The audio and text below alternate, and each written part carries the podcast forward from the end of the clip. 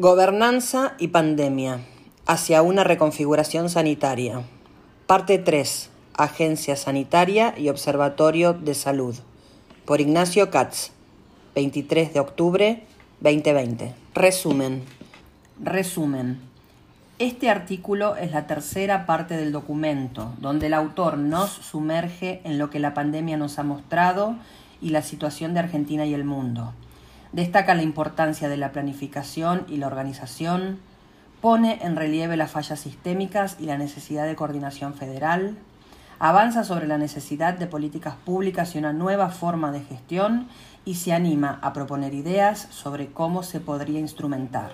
Aquí se completa el análisis y se hace foco en las propuestas sobre cómo llevar adelante e instrumentar de manera organizada la reconfiguración sanitaria que contribuya a salir fortalecidos de esta crisis. Gobernanza y pandemia.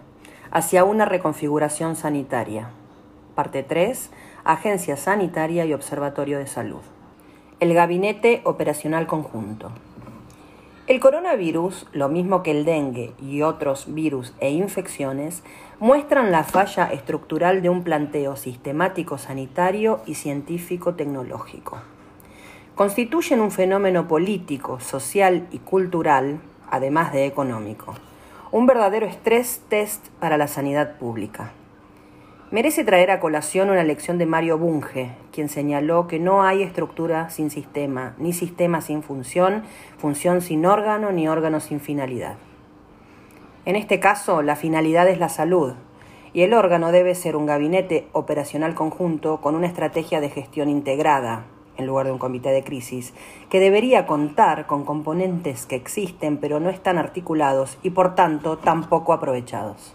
El órgano coordinador, dependiente del gabinete operacional, debería poseer carácter autárquico, para no depender de los cambios de gobierno, pero no autónomo, sino bajo la órbita del Consejo Federal de Salud, COFESA. Necesitamos de la mencionada nueva gerencia pública, con agenda por etapas y con gestión y presupuesto por resultados, empleando criterios de producción pública. Además, debería contar con una oficina de información y comunicación encargada de unificar las alertas y campañas, reemplazando la fragmentación comunicacional de expertos a título personal por un mensaje institucional claro y unívoco.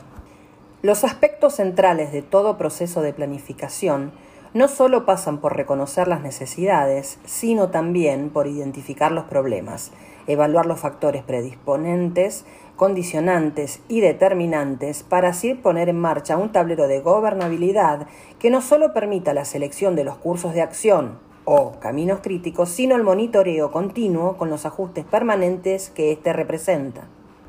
Es decir, superar la frontera que existe entre la planificación estratégica y la planificación operativa, y así poder desarrollar los criterios de enunciación, acción, formación que posibiliten superar la actual frontera cultural. La informática es la herramienta básica de gestión a partir de reconocer de que ésta se basa en la toma de decisiones en la que se sustenta el discernir. Importa subrayar el valor del impacto de esta función en lo que concierne al equilibrio emocional de la sociedad en su conjunto. Por otro lado, hay que combinar adecuadamente los niveles macro, meso y micro en cuanto a las políticas sanitarias. Si solamente se anuncian planes puntuales, el devenir de los procesos históricos los esteriliza. Y si las formulaciones se mantienen en el plano de la abstracción, tampoco sirven, porque el sufrimiento sanitario existe minuto a minuto. El Estado no debe limitarse a un control activo, sino que debe garantizar el diseño, monitoreo y responsabilidad no delegada. Se requiere un nuevo diseño organizacional que ponga en el centro el método epidemiológico, modo razonado de detectar, actuar, obrar y proceder. Nos referimos, por caso, a la epidemiología panorámica que se construye a partir de registros satelitales que utilizan variables biológicas, matemáticas, astronómicas y físicas. A un grupo de sistemas complejos que crea el mapa logístico de la dinámica de propagación, para evaluar la logística de contagio y de transmisión. Algunos de los centros que deberían articularse son el Instituto de Altos Estudios Espaciales Mario Gulich de Córdoba, el Instituto Nacional de Enfermedades Virales Humanas Dr. Julio Maistegui de Pergamino, el Instituto Carlos G. Malbrán, el Hospital Javier Muñiz de Enfermedades Infecciosas de la Ciudad de Buenos Aires. Resulta una buena señal la convocatoria reciente de distintas agencias científicas, por la cual están abocados virólogos, biotecnólogos, biólogos moleculares, matemáticos, bioestadísticos, especialistas en ciencias de la computación, sociólogos, nanotecnólogos, estrategas dispuestos a la tarea para enfrentar la pandemia. Agencia Sanitaria y Observatorio de Salud. El nuevo paradigma, basado en prevenir, implicaría producir salud, lo que encierra fomentar conductas saludables en la sociedad, algo muy diferente de estimular el consumo de asistencia médica. De esta manera, el primer modelo necesariamente reduciría de contenido el segundo, que es el vigente. A mayor cantidad de personas que evitan enfermarse, menor número de aquellas atrapadas en el rol de consumidores de servicios asistenciales y medicamentos. Claro que, para prevenir, se necesitan numerosos cambios culturales y organizacionales. Por caso, se hace imprescindible la creación y el desarrollo de un organismo que monitoree la salud de la población. ¿Y cómo haría ese seguimiento? A través de otra herramienta que urge crear, la informatización de las historias clínicas de todas las personas. En los países con manifiesto crecimiento económico aumenta sí o sí la expectativa de vida, lo cual Dado además el porcentaje cada vez mayor que representarían las personas ancianas en relación a la población total, obliga a un monitoreo de la salud a través del relevamiento del historial médico personal. Este es un insumo imprescindible para establecer políticas activas de prevención y de diagnóstico precoz. Cabe aclarar que este último término no es homologable al hecho de prevenir, sino que se trata de asegurar una mayor rapidez en la detección de enfermedades para que el cuadro de las mismas sea encarado a tiempo. A modo de ejemplo, recordemos que el 80% de quienes tienen hepatitis en nuestro país no lo sabe. De lo que se trata, entonces, para prevenir, es el poder visualizar información, datos, procesos, estados. Precisamente el Observatorio Nacional de Salud cumpliría un rol de agencia sanitaria. Debería ser un centro nacional de base virtual que tenga el propósito de realizar observaciones integrales e informar en forma sistemática y continua sobre aspectos relevantes de la salud de la población y de los sistemas de salud. Este observatorio serviría para apoyar, de un modo eficaz y basado en la evidencia, la toma de decisiones y acciones para el desarrollo de políticas, planes y programas en salud pública y en sistemas de salud.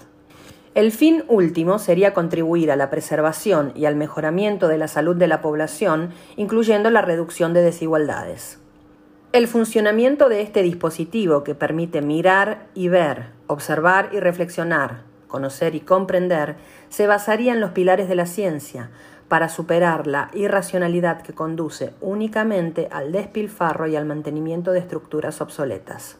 Sin un ente que centralice esa función de observación, las políticas se desarrollan a tientas. Algunas de las principales funciones de la vigilancia de salud pública son estimar la magnitud de los problemas que se han definido como una prioridad para la salud pública, incluyendo los temas sujetos al Reglamento Sanitario Internacional. Determinar y analizar la distribución geográfica o socioeconómica de las enfermedades, los factores de riesgo o los factores determinantes de la salud, incluyendo las variaciones relacionadas con equidad estimar tendencias y proyecciones de la evolución histórica de las enfermedades y casos debajo de una observación predefinida, así como situaciones bajo intervención esperada de salud pública. Detectar epidemias o casos que sean una prioridad en salud pública, principalmente eventos sujetos a prevención y control, incluyendo enfermedades transmisibles y no transmisibles, así como de factores de riesgo. Evaluar las medidas e intervenciones de prevención y control, proporcionar informes con resultados, conclusiones y recomendaciones encaminadas a facilitar la planificación, el monitoreo y la evaluación. Problemas viejos, nueva oportunidad. No queremos volver a la normalidad porque la normalidad es el problema. Anónimo en redes sociales. Vale la pena enfatizar lo ya dicho. El virus en sí no resulta tan devastador a no ser por el cuerpo social con bajas defensas. Su tasa de letalidad está en discusión, varía según la segmentación de la población y depende mucho de factores exógenos al virus en sí.